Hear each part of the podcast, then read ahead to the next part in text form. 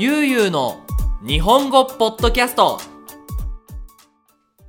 はい皆さんこんにちは。ゆうゆうの日本語ポッドキャストのお時間です。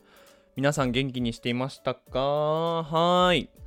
さあ今日はですね2021年の5月24日ですね。今七五三のポッドキャストの後にポッドキャストを撮っているんですがやっぱね今暑いんですよグアダラハラ。めちゃめちゃ暑くて。で今日もね暑くて。今日も暑くて。ただねそのポッドキャストを撮ってるのが、まあ、僕らの寝室寝る部屋ベッドがある部屋でポッドキャストを撮ってるんですけど、まあ、外の音が入らないように窓もドアも閉めて撮ってるんで部屋の中暑くてねすぐ喉が渇くので今け麦茶をね飲みながらポッドキャストを撮ってます。すいません飲みますね。はい。やっぱね30分40分話してるからやっぱ喉乾きますね。はい。まあいいや。ごめんなさい。ということで、まあ、今回は、えー、ゲームについてねまた話していきたいと思います。前前回のポッドキャストで、えー、2週間のお休みの間にずっとゲームをやってたんですよっていう話をしたんですけど、まあ、そのやっていたゲームについて話したいなと思っています。はい。答えから言うとモンスターハンターというゲームをやっていました。どうですかね？結構最近世界でも有名になっているゲームだと思うんですがこのポッドキャストを聞いている皆さんの中に知っている人がいたら嬉しいなと思います。でねもちろん知らない人でもむしろその知らない人がモンスターハンターって面白そうだなって思ってくれるように今回のポッドキャストを撮っていきたいと思いますので知っている人も知らない人も聞いてくれると嬉しいと思います。それじゃあ始めていきましょう。よろしくお願いします。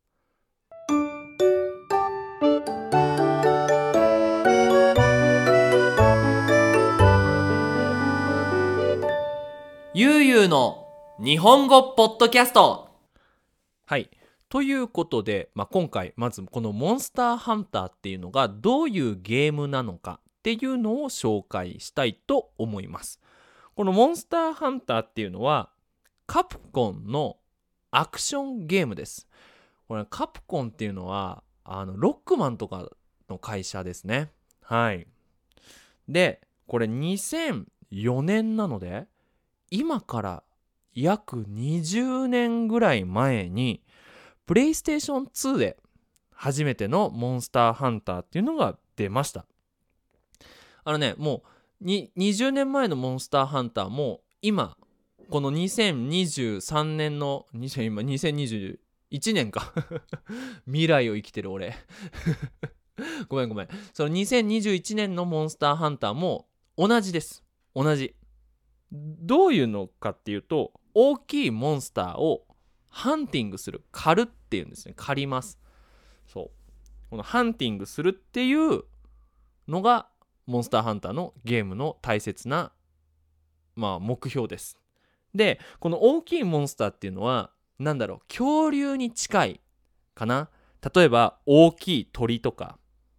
ドラゴンみたいな竜とかディノザウルスディノサウルスみたいな本当もうザ恐竜みたいな。でそういうものをハンティングするのがモンスターハンターです。で本当もう2004年に出たモンスターハンターはもう本当に恐竜みたいなモンスターばっかり。で、まあ、今ねモンスターハンターライズっていうモンスターハンター一番新しいのが任天堂スイッチで出てるんだけどあれはもうちょっとなんかファンタジーなモンスターも結構出てるかな。うん。でこのね倒し方なんですけど武器がいろいろあるのがモンスターハンターでその体剣って言って大きい剣とか双剣って言って小さいけど右手左手両手で持つことができる剣とかハンマーとかあとボウガンって言ってね何だろう大きいピストルみたいな。っていうそのいろいろな武器があるんだけどなんだろう SF っぽくないんですよその武器がすごく昔の恐竜を倒すために作るような骨の大きい剣とか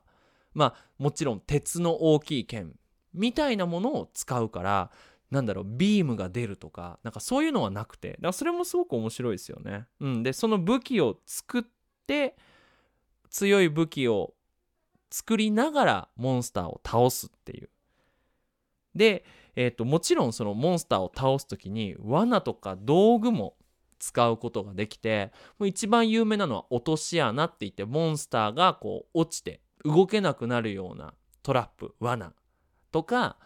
閃光弾って言ってこう強い光が出てモンスターがちょっとだけ目が見えなくなるとかっていうねそういうものもあります。はい。これがモンスターハンターです。まとめを言うと強い武器を作りながら恐竜みたいな大きいモンスターを倒すっていうのがモンスターハンターです。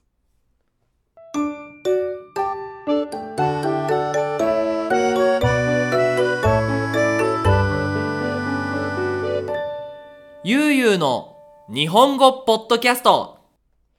はい。では今からこのモンスターハンターの魅力っていうのを皆さんに紹介したいと思います。魅力っていうのはいいところね。ここがみんなを好きにさせるんじゃないかみたいなポイントですね。はい。一つ目はもちろんモンスターがいい。これねモンスターハンターのモンスターっていうのがほんと恐竜をベースにしてるから本当にいそうなんですよ。でその動きもなんかスペシャルな動き最近のモンスターハンターはかなりスペシャルな魔法みたいなパワーを使うのもいるんですけどなんかね恐竜がベースになってて本当になんか昔にいたんじゃないかって考えられるのとあととにかくねかっこいい。僕が一番好きなモンスターはリオレウスっていうもうずっとモンスターハンターシリーズでいるモンスターなんだけどドラゴンなんですよ。このドラゴンがかっこいいんすよね。うん。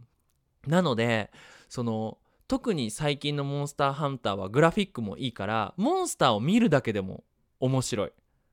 でそのどの恐竜がベースになってるのかとかそういう動き方何を食べるか。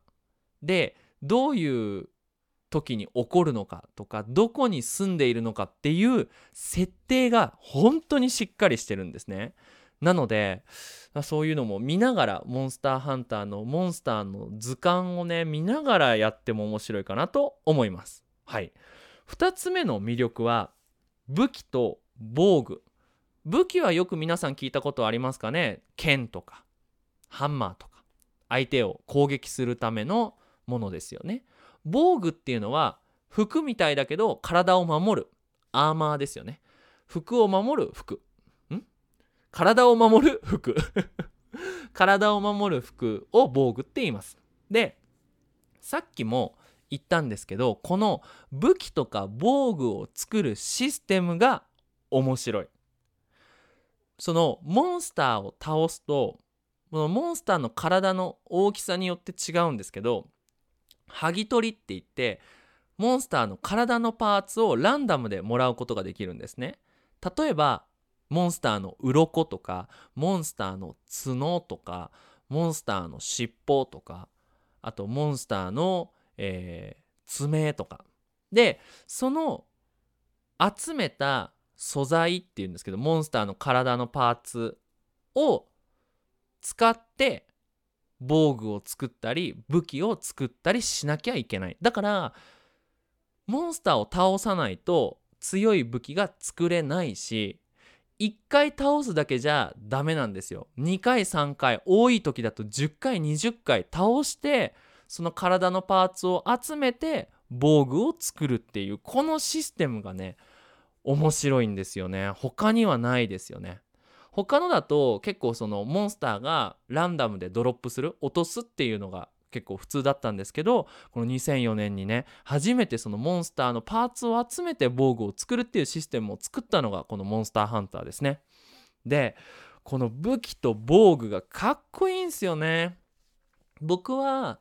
ランスって言ってそのランスランスだから英語だよね。多分みんなわかると思います。ランス。こう相手を刺す武器。が一番好きなんですけどこれがかっこいいんですよね。うん。そう。でもちろんこの武器によっても速く走れる武器とゆっくりしか歩けない武器とか本当にいろんなスタイルの戦い方ができるのでもちろんそのモンスターは例えばリオレウスっていう一匹のモンスターがいるけど倒し方は武器によっていろいろあるから本当にねやり込めるずっと遊ぶことができるゲームだと思います。はい。そしてモンスターハンターといえばの魅力ですがマルチプレイっていうみんなで一緒に遊ぶことができるんですね。でモンスターハンターのマルチプレイっていうのは4人なんです。これがすごい。その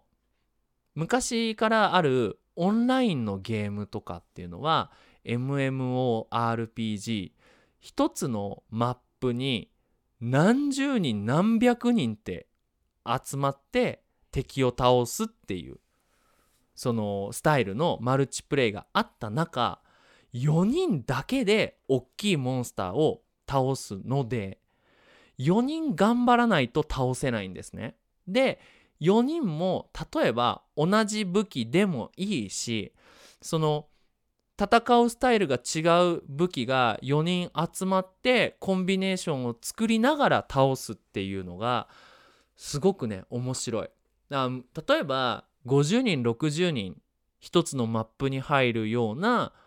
マルチプレイだと1人ね働いてなくてもあんまり変わらないんですよ。強い人が戦って後ろの人はその経験値をもらうためにモンスターちょっとアタックするぐらいでいいんだけどこのモンスターハンターはね4人みんなで頑張るっていうのがねすごくそのみんな頑張んなきゃいけないしもしサボってたら分かるっていうねっていうのがすごくいいかなと思いますそしてこのマルチプレイの中で協力っていうスタイルのゲームってすごく少ないと思うんですよ。で例えば今皆さん世界でも有名な、えー、コール・オブ・デューティーとか PUBG とかフォートナイトとかっていうバトルロワイヤルっていうのはみんな敵ですよね。で例えば鉄拳とかストリートファイターとかモルタルコンバットみたいな格闘ゲームは1対1だけどあと、えー、あれあれ、えー、任天堂のね、スマッシュブラザーズとかも。あれって勝つのと負けるのじゃないですか。でも、モンスターハンターって競争とかバトルじゃなくて4人で1つのモンスターを倒すからみんな勝つかみんな負けるかなんですね。でこのスタイルのマルチプレイってすごくハッピーじゃないですかなんかもちろんそのもっと他の人を手伝えるように強い武器を作るとかもっとみんなと楽しめるようにテクニックを磨く上手になるってそのモチベーションがすごくポジティブだなと思って。中にはさその相手を倒すために負けた悔しいから頑張ろうっていうのってさどっちかハッピーじゃないじゃないですか。勝った方は嬉しいし負けた方は悔しいしっていう。っていうのじゃないこのマルチプレイっていうのがすごくやってて楽ですよね。だから例えばその PUBG みたいなね。私携帯でもあるんですよ。そのバトルロワイヤル系のねピストルでみんなを倒すっていうゲーム。あんまりたくさんの時間できないしいっぱい負けるとつまらなくなってああもうやめようってなるんだけどモンスターハンターはそのたくさんモンスターに負けても次はみんなで勝とう次はこれに気をつけようって言ってその頑張り続けられるから結構長い間遊べちゃうんですよね。これも皆さんもしねそのゲームでね、ちょっとそのみんなと戦うのとか苦手とかっていう人は是非このモンスターハンターやってみたら面白いんじゃないかなと思います。はい。で、最後になりますが、この魅力、グラフィックと音楽。はい。まずね、グラフィックはもちろんその一番新しいのがモンスターハンターライズ。まあ正直ね、任天堂スイッチのゲームなのでグラフィックはあんまり良くないです。その前のね、モンスターハンターワールドっていうシリーズ、プレイステーション4とパソコンであるシリーズなんですけど、すごい綺麗で、大自然なんですよ。大きい森とか、砂漠とか、雪山とかっていう大きい自然の中でモンスターをハンティング狩るからすごい気持ちいいちょっとそのゲームをしている時にモンスターを見ないで景色を見ちゃうぐらい自分がその大きい森に入っちゃったっていうぐらいリアルでですごく自然なんだけどオリジナリティがある。なんかそのスペシャルな木があったりとかスペシャルなその山があったりとかっていうのがあるんで景色見るだけでも面白いと思います。そしてその景色に合う音楽。基本的にモンスターハンターの BGM はオーケストラがやってるんですよ結構そのなんだろう電子音ねそのパソコンで作ったような音楽のものもあるじゃないですか、まあ、特にポケモンとかはねね、ベースが8ビットのね、てんてんてんみたいなね、よくわかんないけど、そういう音楽なんだけど、全部ね、オーケストラでやってるっていうのがすごいですよね。なちなみにね、あの、モンスターハンターの BGM を演奏するオーケストラのイベントもあるぐらいね、音楽に力を入れてます。なのでこれサウンドトラックとか聞いてもね面白いですよ。ね嬉しい時とか怖い時とか不安な時っていうのこの音楽の表現がすごいので綺麗な景色を見ながらこの音楽もぜひ注目してゲームをしてみてください。はい。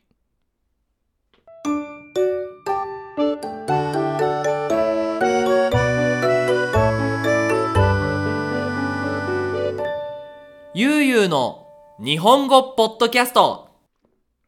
はい。最後のテーマになりますが、まあ、この「モンスターハンター」っていう、まあ、約15年20年近く続くシリーズなんですけど、まあ、どんな感じだったのかっていうのを簡単にね流れを説明したいなと思います。まずはじめに2004年にプレイステーション2でモンスターハンターというゲームが出たんですけど実はこのゲームはあまり売れませんでした。みんなねその遊び方が分かんないしモンスターハンターのいいところはマルチプレイ。4人で遊ぶことができるのに、まあ、最初のモンスターハンターはそれができなくて。なのであんまり意味がなかったんですね。でその後に PSP 知ってるかな？これ結構昔のゲーム機なんだけど PSP って言ってプレイステーションポータブルね。プレイステーションのまあポケットんなんだっけ？あのあれゲームボーイみたいなやつね。が出てそこでワイヤレスでそのモンスターハンターができるようになったんですよ。それで日本でめちゃめちゃ人気になってもうほんとゲーム屋さんに行ってもモンスターハンター売ってないっていう状況ができるぐらい売れてでプレイステーション PSP でいろいろなシリーズが出てでその後に、まあ、いろんなねえー、任天堂系のモンスターハンターも出たんですけどまあ正直あまり売れなくてでついに3年前4年ぐらい前にモンスターハンターワールドっていうプレイステーション4のこのモンスターハンターが出てこれが売れましたね。世界で初めて売れたモンスターハンターじゃないかな。前のモンスターハンターは日本でしか買えなかったけど本当に今世界で中国でもラテンアメリカでもヨーロッパでもモンスターハンターが遊べる時代になってね。いや私が中学生の時 PSP でみんなでやってたゲームが今世界で遊ばれるゲームになったのかって思うとねすごく嬉しいなと思います。はい。もう本当に僕ねこのゲーム大好きなので是非また2個目3個目のこのモンスターハンターの紹介をするポッドキャストも撮りたいと思いますので、ぜひゲームが好きな人は聞きに来てください。ということで、ゆうゆう日本語では引き続きテーマの募集をしています。こんなテーマについて話してほしい、こんな話が聞きたいということがありましたら、インスタグラムのダイレクトメッセージ、または YouTube の動画のコメント欄に書いてください。必ず読みます。そして撮ります。ちなみに YouTube の僕のチャンネルの名前はゆうゆうの日本語ポッドキャストです。合わせてそちらもよろしくお願いします。それでは引き続き日本語の勉強頑張ってください。それじゃあまたね。バイバイ。